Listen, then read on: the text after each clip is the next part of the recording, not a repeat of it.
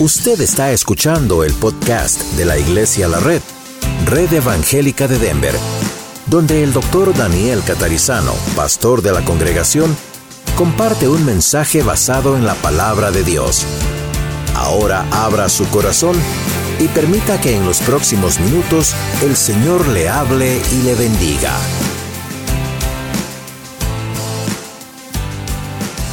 Yo creo que hoy tendríamos que pensar, como en muchos lugares se dice, bueno, a ver cuáles son las metas para el 2017. ¿Cuántos de ustedes ya se han puesto metas para el 2017?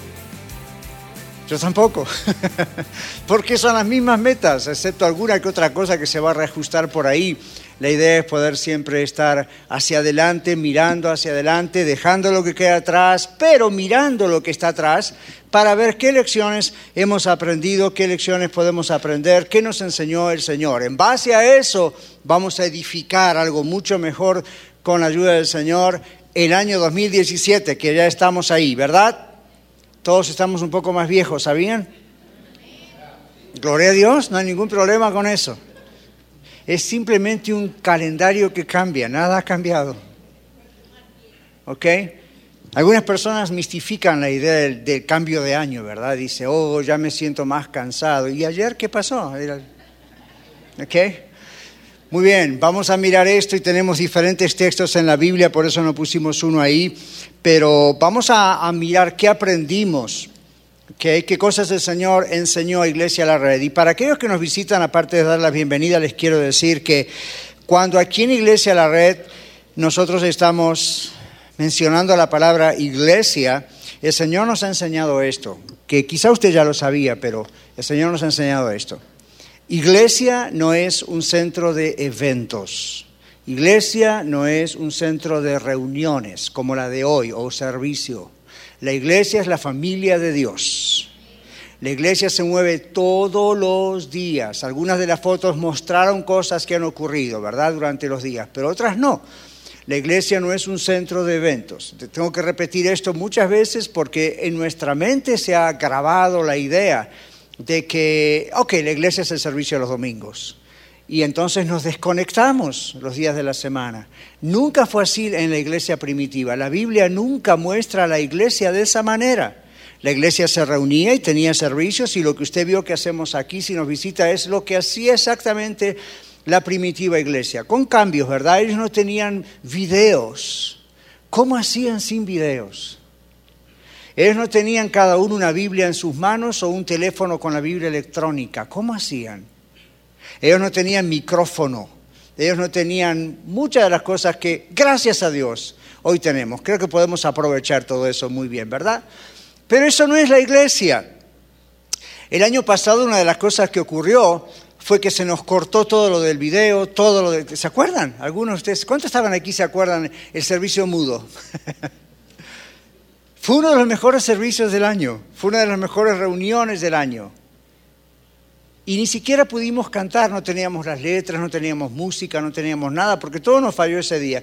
Y pastor, ¿por qué usted dice que fue uno de los mejores días? Porque volvimos a la raíz y dijimos, aunque agradecemos a Dios por todo lo que nos da en la tecnología y edificio y cosa, no vamos a depender nunca de eso. Y eso fue lo que el Señor nos mostró ese día, ¿verdad? Aunque no tuviésemos nada de eso, no venimos a una reunión, a un evento para ser entretenidos, venimos para alabar al Rey de Reyes y Señor de Señores. Y eso es lo principal. Usemos todo lo que podamos usar. En el futuro quizá usted vea en otra pantalla más cosas, gloria a Dios, pero ahí no está nuestro enfoque. ¿Ok? Hacemos lo mejor que podemos hacer para el Señor durante la reunión, pero la iglesia no es la reunión. La iglesia es usted, soy yo, somos la familia de Dios y el Señor está aquí y está presente porque está en nuestro corazón. Amén. Muy bien, una de las primeras cosas que hemos aprendido en el 2016 hemos aprendido a renovar nuestro entendimiento y a conformarlo a lo que Dios dice y quiere. En su Biblia puede abrir conmigo en Romanos capítulo 12. Si usted no tiene una Biblia, con todo gusto levante la mano y aquí nosotros le podemos acercar una Biblia y si usted no posee una Biblia, se la regalamos. ¿Ok? Así que siempre nos gusta aquí traer la Biblia, o si la tienen en el teléfono celular, that's fine, it works, no problem. It's a Bible, ¿ok? But please read the Bible. That's the idea. All the message should be based in the Bible. Muy bien. En Romanos capítulo 12, versículo 1 y 2 dice, Así que, hermanos, os ruego por las misericordias de Dios que presentéis vuestros cuerpos en sacrificio vivo, santo, agradable a Dios, que es vuestro culto racional. No os conforméis a este siglo, sino transformaos por medio de la renovación de vuestro entendimiento, para que comprobéis cuál sea la buena voluntad de Dios, agradable y perfecta. Muchas veces queremos saber, ok, cuál es la voluntad de Dios para esto y para lo otro. Aquí está la clave de cómo conocer la voluntad de Dios. Primera clave es no conformarse a este siglo. ¿Qué significa? En el original la idea es sencillamente no conformarse a lo que la cultura del momento dicta. Y en eso yo estaba meditando hace algún tiempo atrás cuando preparaba este mensaje y yo sentía que el Señor me decía eso, que lo he repetido inclusive en las, eh, otras veces aquí en la Iglesia de la Red todos nosotros, o muchos de nosotros, no todos, venimos de otras iglesias en el pasado, a veces un pasado lejano, a veces no tanto, y todos tenemos una idea de lo que es iglesia, ¿verdad? De acuerdo a lo que vivimos, y está bien. Y tenemos una idea que ha sido muy conformada a cosas que no siempre están en la Biblia. Esta mañana a las 12, de 12 a 1, tenemos lo que llamamos la escuela de vida, es clases para niños, jóvenes y adultos. Y con los jóvenes y los adultos, en las dos diferentes clases estábamos considerando también nosotros eso. ¿Cómo hacemos iglesia, como diríamos en inglés? No how do you do church. La idea es esta, no es reuniones, repito, no es simplemente servicios o eventos. La idea es qué es lo que la Biblia dice. Y por muchos años simplemente hemos hecho lo que vimos hacer. Y pocas veces nos hemos preguntado, a ver, vamos a poner un pause, vamos a poner una pausa. ¿Lo que hacemos es bíblico? ¿Lo que hacemos, ah, aunque sea bíblico, es necesario hacerlo ahora o ya no es necesario hacerlo? Porque la iglesia primitiva ya no lo hacía. Lo que hacemos es una repetición, nos preguntábamos de lo que simplemente hemos visto, lo que otras iglesias vemos que hacen en televisión. Nada malo, nada pecaminoso con eso, pero you have to ask yourself, y yo tengo que hacerme esa pregunta a mí también, ¿por qué lo hacemos? Y cuando vamos a la Biblia, básicamente la Biblia nos dice qué es lo que la iglesia hace. No solamente un día de servicio como hoy, qué es lo que la iglesia hace en la semana, cómo amarnos unos a los otros, cómo ayudarnos unos a los otros, cómo orar unos por los otros. Eh, la costumbre de lo que por dos mil años las iglesias han hecho o hemos hecho, nos lleva a los ritos. Todos sabemos lo que son los ritos. No hay nada malo con un rito. Por ejemplo, el apóstol Pedro y el apóstol Juan, después de la resurrección, después de Pentecostés, iban a la mitad de la tarde, más o menos alrededor de las 3 de la tarde. ¿A dónde iban? Dice la Biblia, al templo a orar. Porque eran judíos y eso era lo que se acostumbraba, era una costumbre. Lo hacían de corazón, pero esa era la costumbre del pueblo entre los judíos. Ellos eran cristianos, pero en cultura eran judíos y era lo que hacían, amaban a Dios e iban. Y, y el evangelista que escribe ahí claramente nos muestra la idea de que como siempre lo hacían, lo continuaron haciendo hasta ahí. Después cosas fueron cambiando, etc. Pero la idea es, era un rito. No era un mal rito, pero era un rito. Y en medio del rito, Dios intervino y ahí fue donde aquel que no podía caminar, caminó. El Señor lo sanó. Y les rompió el rito, ¿verdad? Imagínense si en ese momento Pedro y Juan han dicho, tú nos estás pidiendo, nos dice, no tengo eh, para comer. ¿Y qué dijeron ellos? No tengo plata ni oro, más lo que tengo te doy. ¿Quién se acuerda cómo termina? En el nombre de Jesús de Nazaret, ¿qué? Levántate y anda. ¿Y qué pasó? Se levantó, se levantó y anduvo. Imagínense si Pedro y Juan hubiesen dicho, cuando volvamos del servicio te atendemos. Nuestro rito es ir a orar a esta hora de la tarde. Tú tienes necesidades, pero este es nuestro rito. Sorry, bye, see you later. No, el Señor les impulsó a decir, ahí hay una necesidad, stop it. Y pararon y dijeron, no tengo plata ni oro, pero lo que tengo te doy en el nombre de Jesús, levántate anda, y se produjo una revolución. Y usted dijo, ¿y qué habrá pasado en el templo? Las cosas seguían normales. Siguió el servicio de oración. ¿Qué ¿Qué nos enseña aparte del poder de Dios y que Dios tiene poder para sanar y todo lo que predicamos está muy bien? Pero fíjense atrás, con relación a lo que Dios nos está enseñando, mirando al 2016, miremos atrás también. Para el Señor es más importante la acción de su poder en el momento necesario que el rito. Amén. ¿Qué pasaría si en este momento de pronto alguien entrase, interrumpiese el servicio y hay una gran necesidad que no se puede posponer? ¿Qué haría usted? Usted dice, ¿qué haría usted que es el pastor? Yo lo sigo. Bueno, yo les digo lo que haríamos. En primer lugar, tendríamos ujieres o otras personas que irían para ver si todo está bien, qué es lo que pasa, cómo se puede ayudar.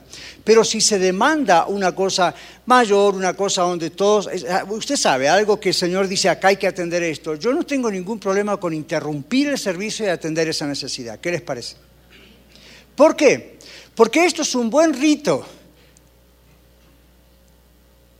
Pero para Dios hay cosas que cuando Él las interrumpe, en ese momento son tan de alabanza y adoración para Él como todo lo que estamos haciendo en este momento. Después continuamos.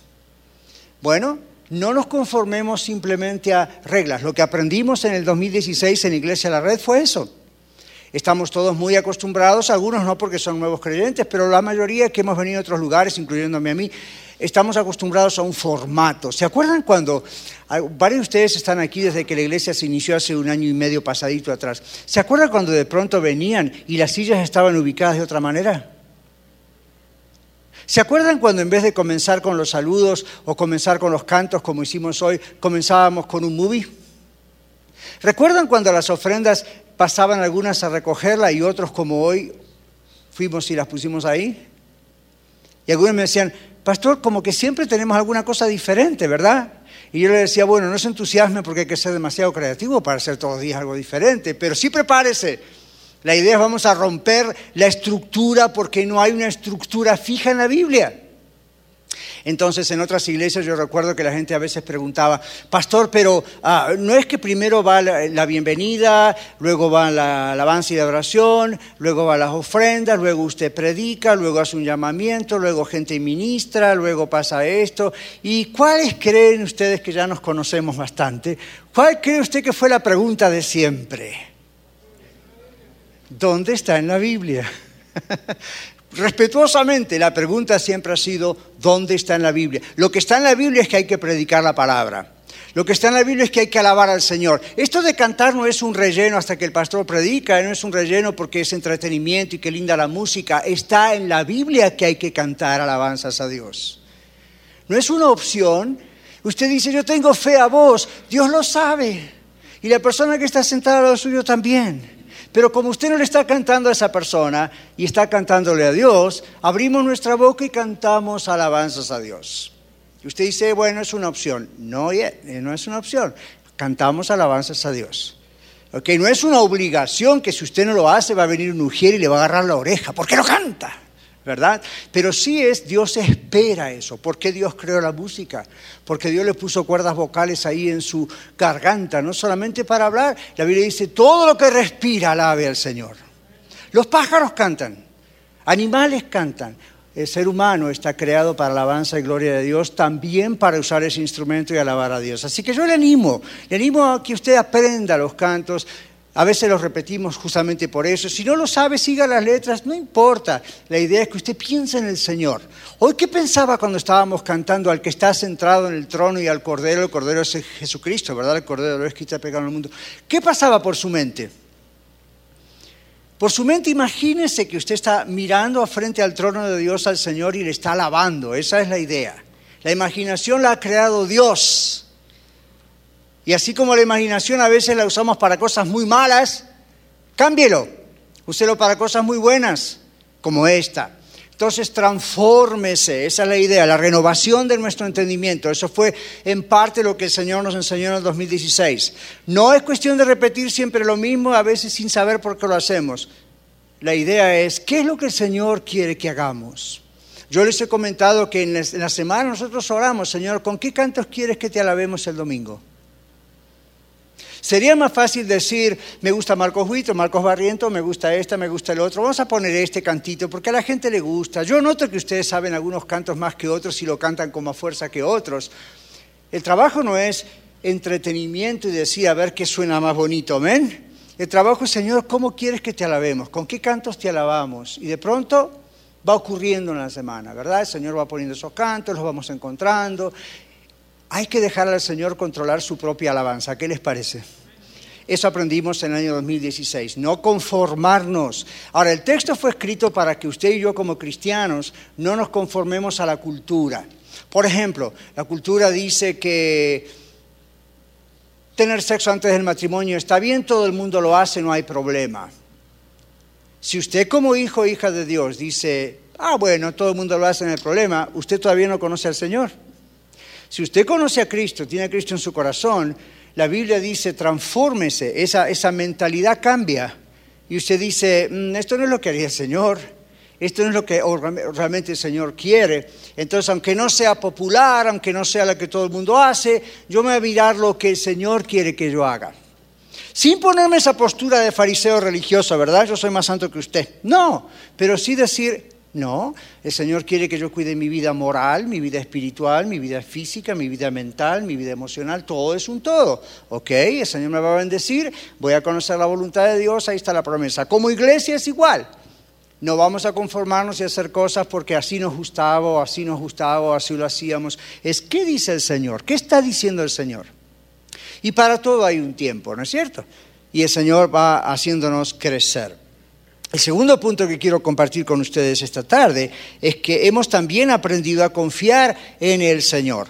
En Proverbios capítulo 3, si tienen su Biblia allí, en Proverbios capítulo 3, versículos 5 y 6, Proverbios 3, 5, 6 dice, fíate de Jehová de todo, fíate significa confiar en el Señor para todo. Fíate de Jehová de todo tu corazón y no te apoyes en tu propia prudencia un sinónimo de eso es en su propia manera de pensar o inteligencia. Verso 6. Reconócelo en todos tus caminos y Él enderezará tus veredas. ¿Qué significa reconócelo en todos tus caminos? Pregúntele al Señor qué es lo que el Señor quiere. Eso es diferente de decir, bueno, hay que Dios me bendiga. ¿Han escuchado eso, verdad? A ver si Dios dice, yo voy a hacer esto y a ver ahí que Dios me bendiga. Eso no es reconocer a Dios, porque usted dice amén o en el nombre de Jesús. Reconocer al Señor es decir, antes de tomar ese paso voy a hablar con el Señor. Voy a preguntarle al Señor. Cuando nosotros comenzamos aquí con mi familia, es un año y medio, Iglesia a la Red, ni idea teníamos de comenzar una iglesia. La idea era un estudio bíblico, nos reuníamos en mi oficina de consejería en la calle Jamaica y simplemente hablábamos, mirábamos la Biblia, orábamos y nos íbamos a casa. El Señor fue el que fue produciendo el concepto de comenzar iglesia. Entonces estábamos orando cuando ese concepto vino al corazón, chequeando y asegurándonos que no era un entusiasmo.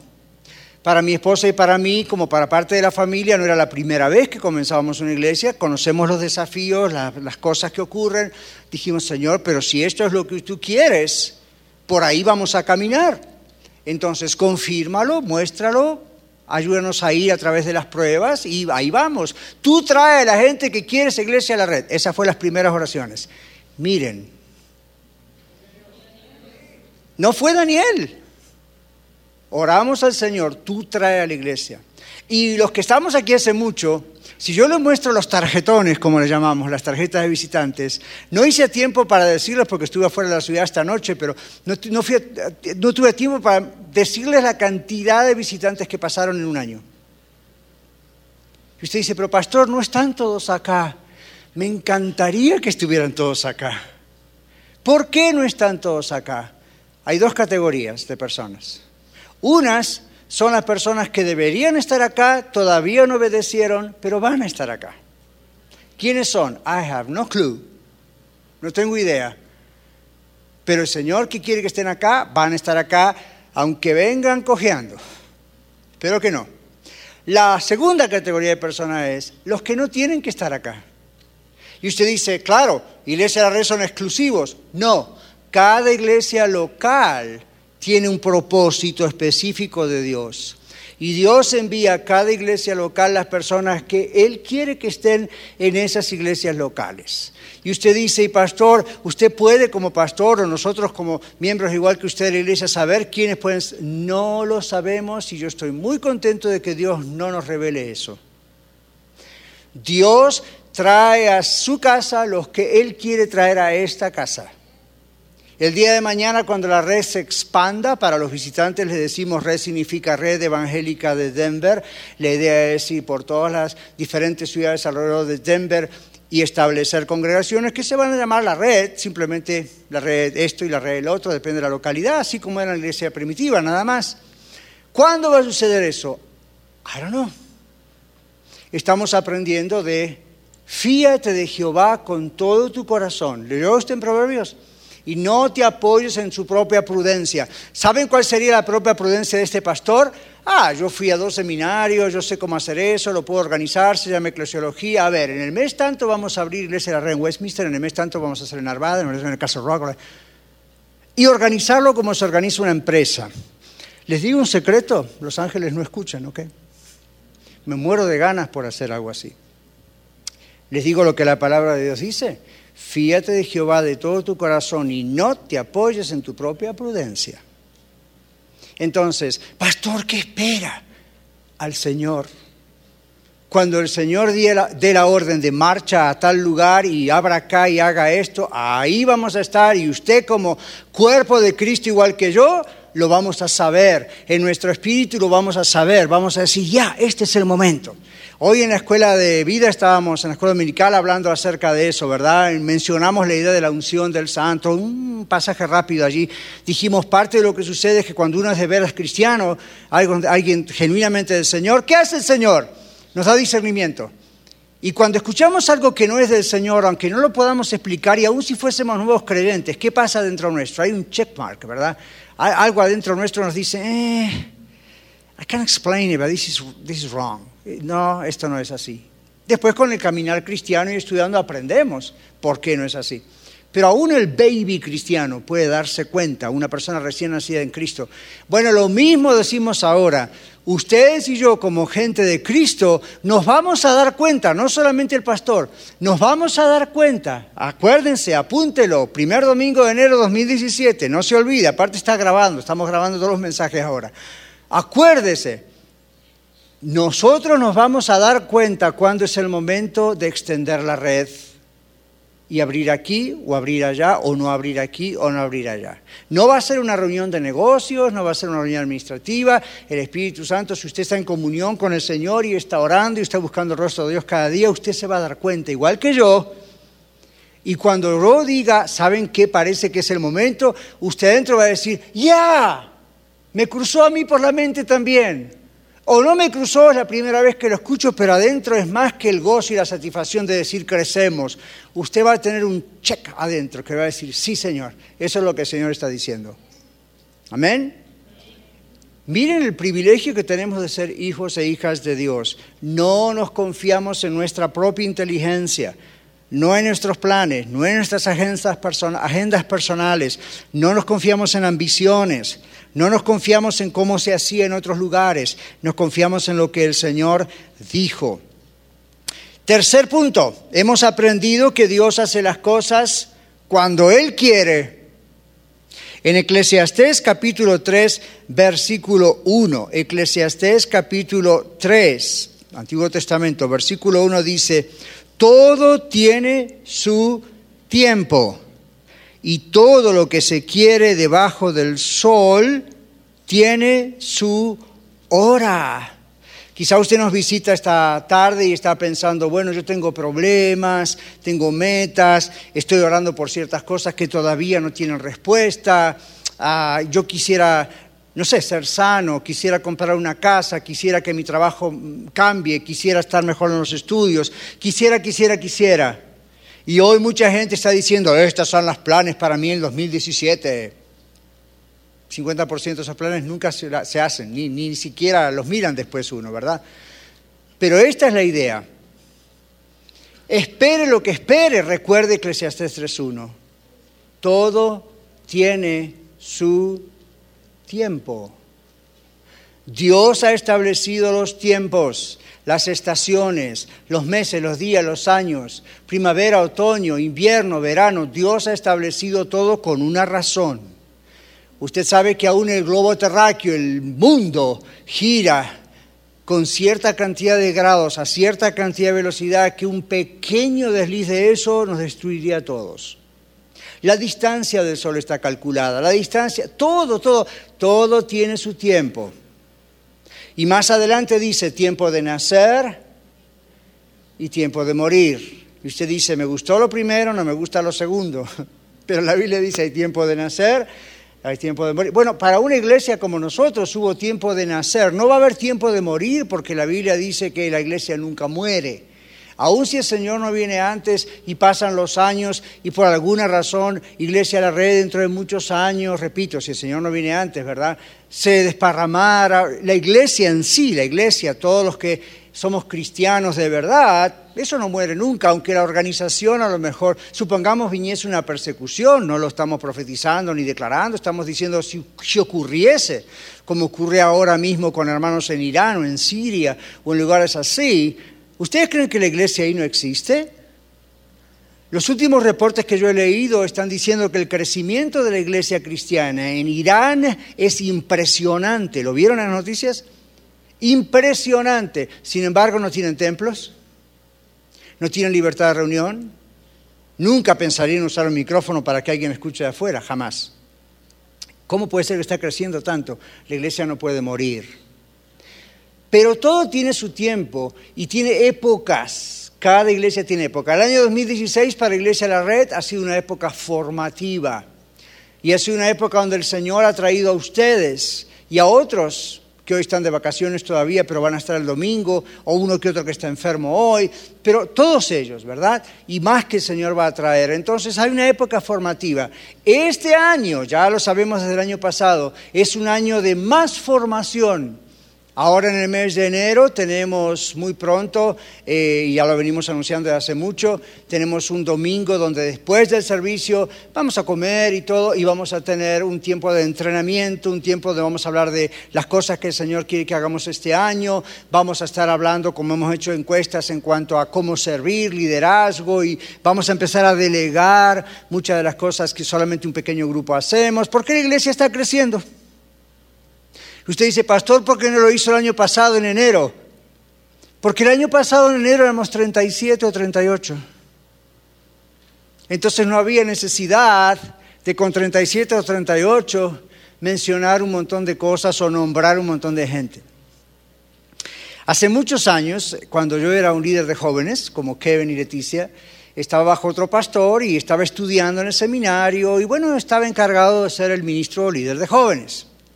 Un día decidimos con 18 jóvenes que teníamos, incluyéndome a mí, decidimos, bueno, es tiempo de organizarnos y entonces vamos a nombrar lo que en aquel tiempo se llamaba un presidente. Ya nomás el nombre suena, ¿ok? Entonces decíamos, bueno, vamos a nombrar un presidente de jóvenes, un director de jóvenes.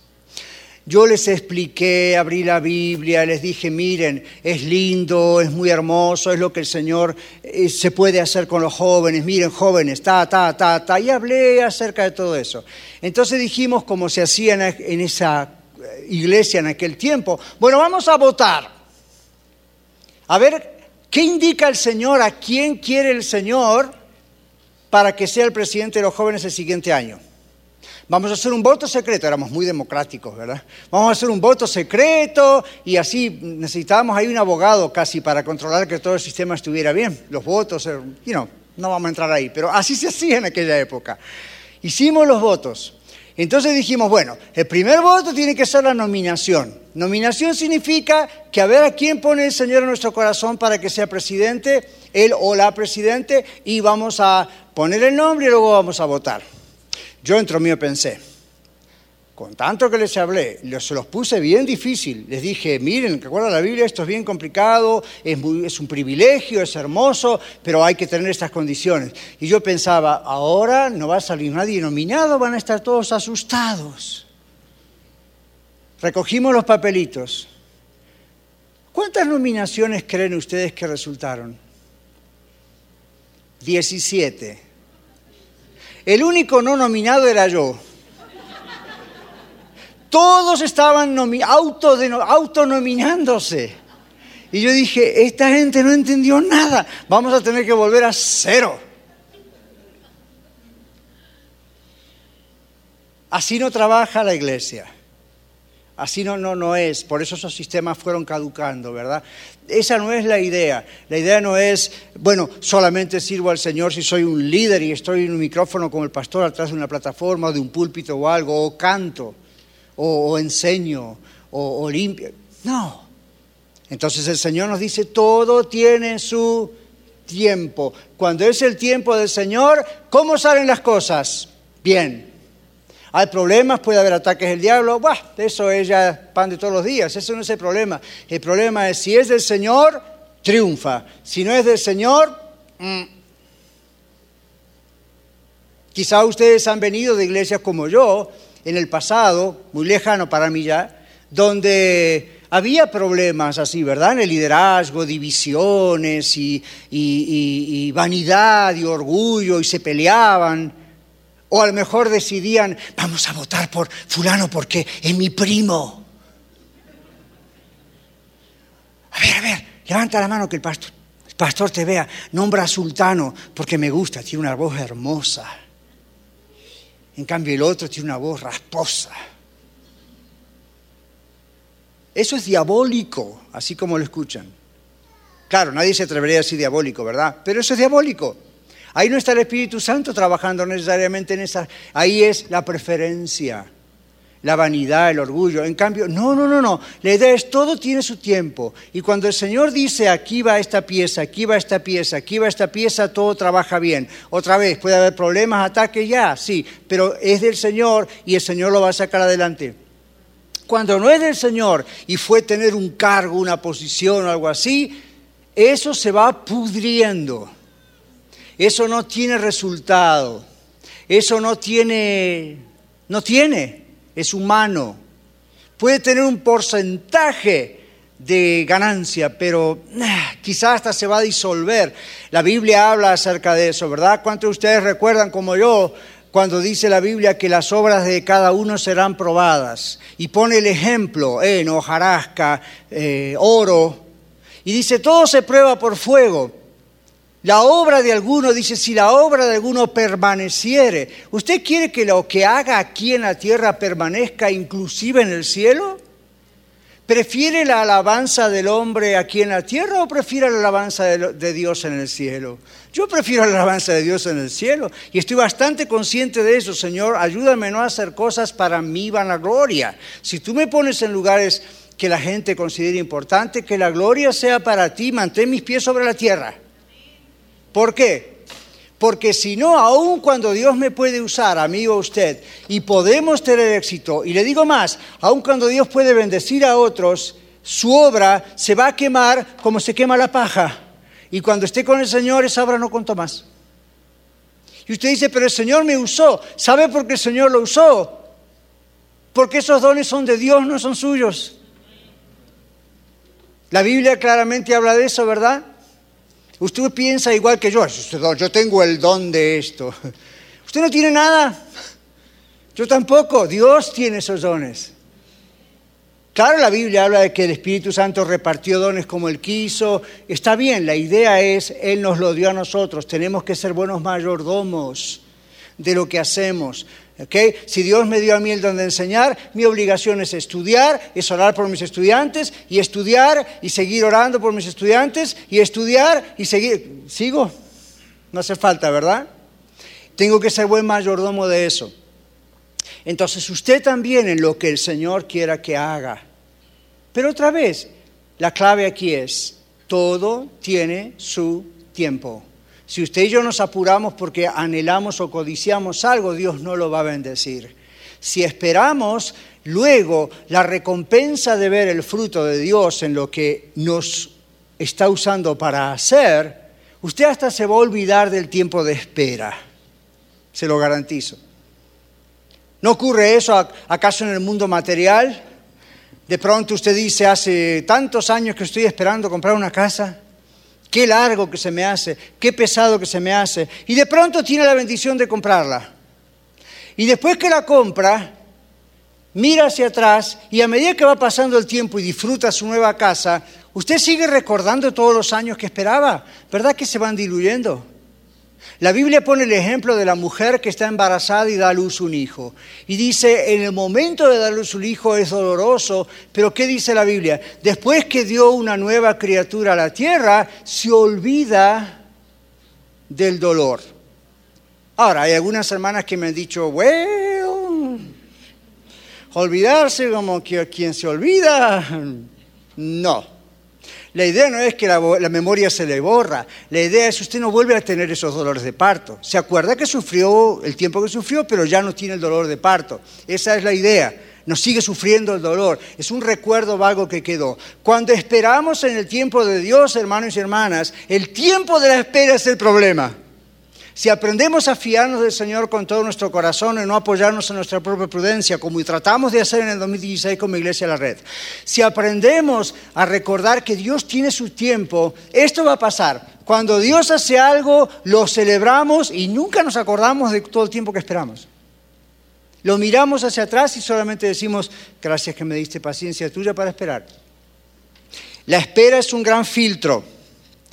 Dios quiere que aprendamos a hacer las cosas como Él quiere. Y ahora en un momento más vamos a mirar Isaías 40, 31 para mirar hacia el futuro.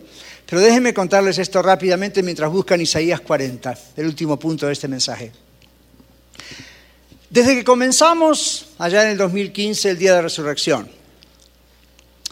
hasta no hace demasiado tiempo atrás, había personas que de pronto nos visitaban de algunas iglesias y luego de la reunión se acercaban a mí me decían, pastor, ¿usted no tiene líder de alabanza?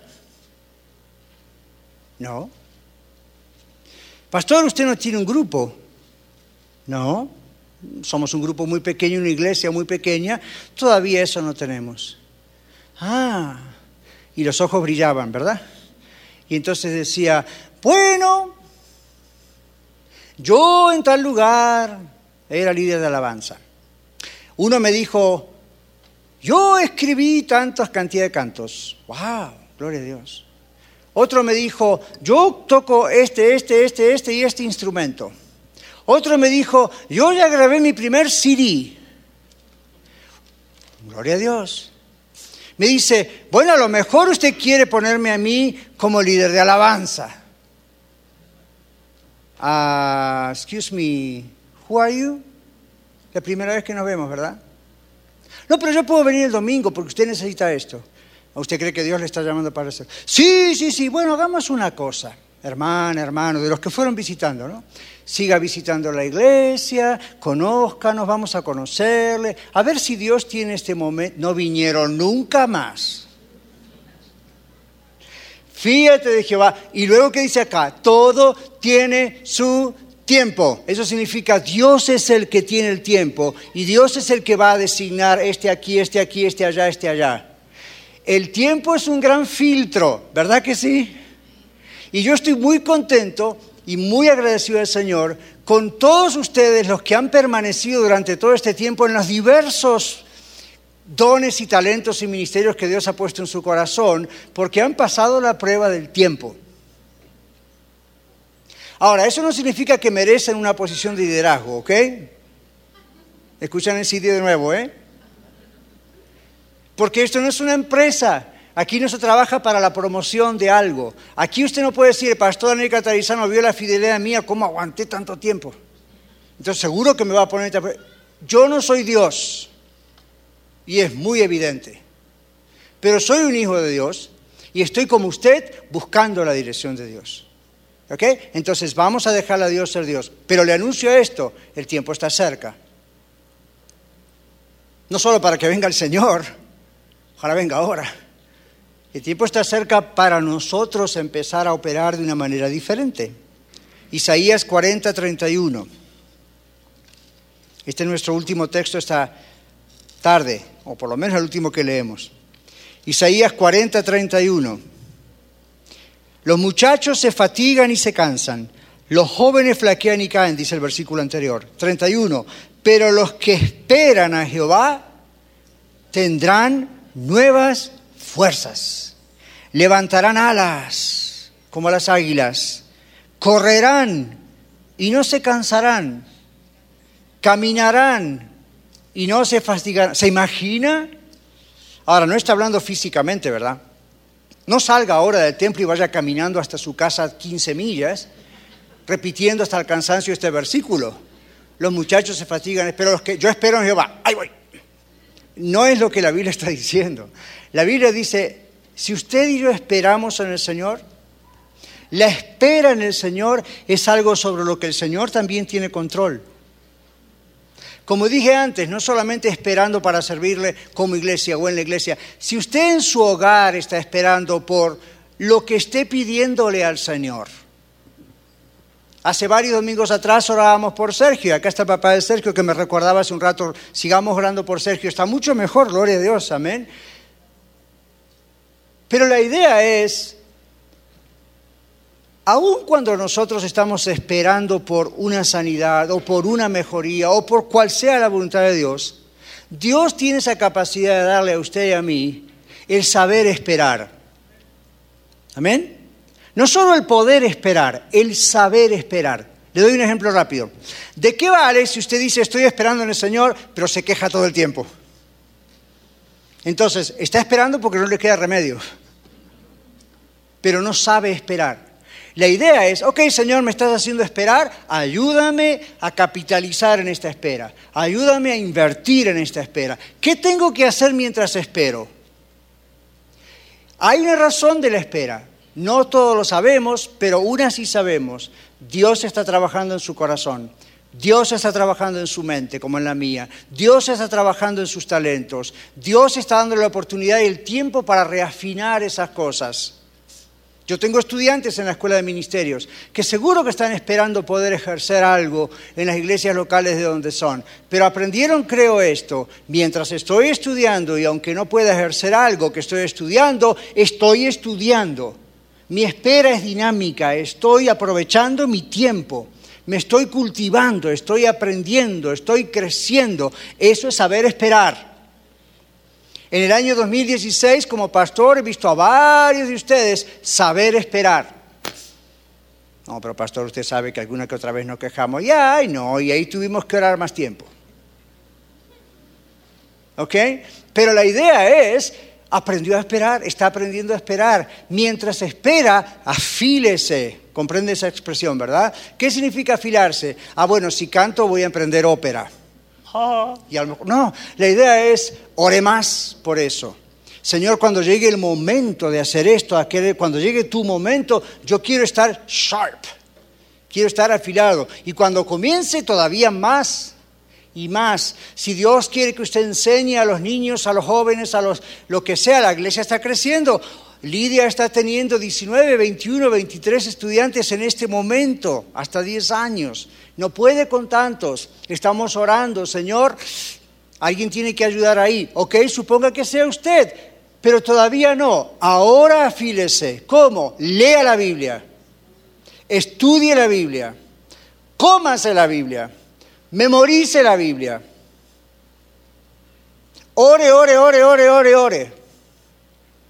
Lea buenos libros sobre educación cristiana. Lea qué tiene que ver esa edad. ¿Cómo puede ser? ¿Comprende? Aprovecha el tiempo. Aprovecha el tiempo. Esa es la idea. Los muchachos se fatigan y se cansan, los jóvenes flaquean y caen, pero los que esperan en Jehová. Y usted dice, ¿qué tiene que ver la comparación de los muchachos con los que esperan? Los que esperan en Jehová son los que ya han madurado, no son muchachitos que actúan por impulso, ¿verdad? Que por eso se fatigan y se cansan. La idea es esa, es tomar una analogía de lo que ocurre en el mundo. Los jóvenes, algunos de nosotros éramos jóvenes en un tiempo. Los jovencitos nos miran y dicen, ¿de veras? En un tiempo fuimos jóvenes, o como me gusta decir a mí, en un tiempo fuimos más jóvenes. ¿Ok? Es decir, todavía somos. Y yo me acuerdo en mi época juvenil, siendo un pastor muy joven, andaba en los casi 30 años, y ustedes comprenden la expresión meter la pata. ¿Comprenden la expresión meter la pata? Muy teológica, ¿verdad? Muy fina, muy profesional. Yo metí las dos patas, muchas veces, muchas veces. Ahora miro para atrás y pienso, ¿qué estaba pensando? Aún dentro de la iglesia. ¿Por qué, hice, ¿Por qué prediqué eso? ¿Por qué enseñé eso? ¿Por qué organicé de esa manera? ¿Por qué estaba pensando? Señor, perdóname, podrás perdonarme esos pecados. Ya te los perdoné en la cruz antes que lo cometieras. Pero perdóname de todas maneras. Si yo te perdono, ay Señor, ¿qué hago? No puedes hacer nada. El tiempo no lo puedes volver atrás. Lo que tienes que hacer es mirar y no repetir esos errores. Ya no eres un muchacho aunque sea joven. Ya no eres un muchacho, ya con la experiencia y el andar conmigo has aprendido a no cometer los mismos errores. Los muchachos se fatigan y se cansan. ¿Por qué? Porque son débiles, tal vez, pero tal vez no. Tal vez es porque actuamos por impulso, ¿verdad? Cuando éramos jóvenes. Actuamos por emoción, nos gustaba esto, nos gustaba lo otro. Yo hacía cualquier cosa con tal de ver la iglesia crecer. Aun cuando en la Biblia dice el crecimiento lo da Dios. Pablo dice yo planté, Apolo regó, el crecimiento lo da Dios. Yo creo que no entendía muy bien ese versículo. Porque para mí era yo planté, yo regué y la regué y yo quería dar el crecimiento. Entonces, ¿qué pasaba? En vez de crecimiento había inflación. ¿Saben ustedes lo que es eso, verdad? Como en la economía, empieza el gobierno a fabricar dinero porque ya no hay en el tesoro, entonces parece que hay mucho dinero en circulación, no hay nada con que apoyarlo y viene la inflación, y los precios suben. Mini lección de economía. Entonces, ¿ahora qué ocurre? En el ministerio todo tiene su tiempo, en la vida todo tiene su tiempo. Usted está aquí y dice, bueno, yo no vine aquí para escuchar lo que Dios hizo en la iglesia a la red o lo que va a hacer. Le digo esto, usted vino aquí porque Dios quiso que usted venga aquí. Y Dios sabe cuál es su necesidad. Y Dios sabe cuáles son las metas que Él tiene para usted. Y Dios sabe cuáles son los propósitos que Él tiene para su vida. Aprenda a esperar en Dios. Aprenda no significa estar ahí esperando. Recuerde, dinámicamente aprenda, haga lo que tenga que hacer en este momento. Aproveche a invertir. No digo en la bolsa de comercio, hágalo si quiere. Estoy hablando de en su vida. Este es el tiempo en que usted puede dedicarle más a la oración. Usted sabe que a veces Dios permite que haya cosas que ocurren en nuestra vida, como una muerte o como una enfermedad o como una pérdida de trabajo, y usted dice, Señor, si me amas, ¿por qué lo has permitido? En vez de hacer esa queja, diga, ok, Señor, no me gusta lo que pasa, pero ¿para qué es esto? Y empieza a acercarse más a Dios. Mucha gente tiene un verdadero avivamiento espiritual en esa época ¿Por qué? Se acercan realmente a Dios, hablan con Dios, conocen de pronto a Dios de formas que antes no lo conocían y crecen. Y entonces Dios pasa esa época, ese tiempo y dice, ajá, ahora sí estás listo para next. Y de repente lo sorprende con algo. Bueno, Iglesia La Red, hemos aprendido a esperar y a actuar solo cuando Él da las órdenes. Es lo que leímos en Isaías 40-31. Los muchachos se fatigan y se cansan, los jóvenes flaquean y caen, pero los que esperan a Jehová, ¿qué va a ocurrir? Tendrán nuevas fuerzas. Dios está llamando a servirle a Él. Yo no sé si Dios le está llamando al pastorado o a ser un anciano, diácono de la iglesia o esos títulos que usted conoce. Yo no sé, I don't know. Lo que sé es esto. Si usted quiere realmente servir al Señor, usted va a servir al Señor.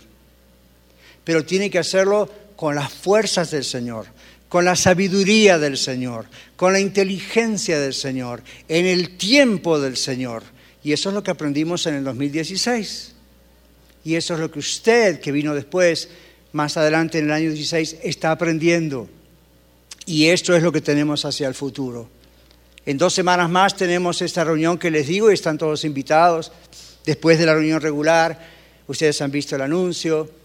Y vamos a pasar la tarde aquí, sí, comiendo, divirtiéndonos un poco, pero vamos a estar hablando acerca de estas cosas. Pero así como lo hacemos en la escuela de vida y lo estamos haciendo últimamente en el servicio, el Señor nos está preparando. Y toda la base de todo un año 2016, más el pedacito que hubo del 2015 para muchos de nosotros, es la base para esto que entra en el 2017. ¿Está preparado? ¿Está preparada realmente? Más allá de lo que el Señor le indique hacer ¿Qué es más importante? ¿Lo que el Señor indique exactamente o la disposición a hacer lo que el Señor quiera que yo haga? Creo que es eso, ¿verdad? Amén. Va a ser un año hermoso. Claro, obviamente tengo que decirlo, dice usted, ¿verdad? Soy el pastor y usted tiene que salir aquí con una nota de ánimo.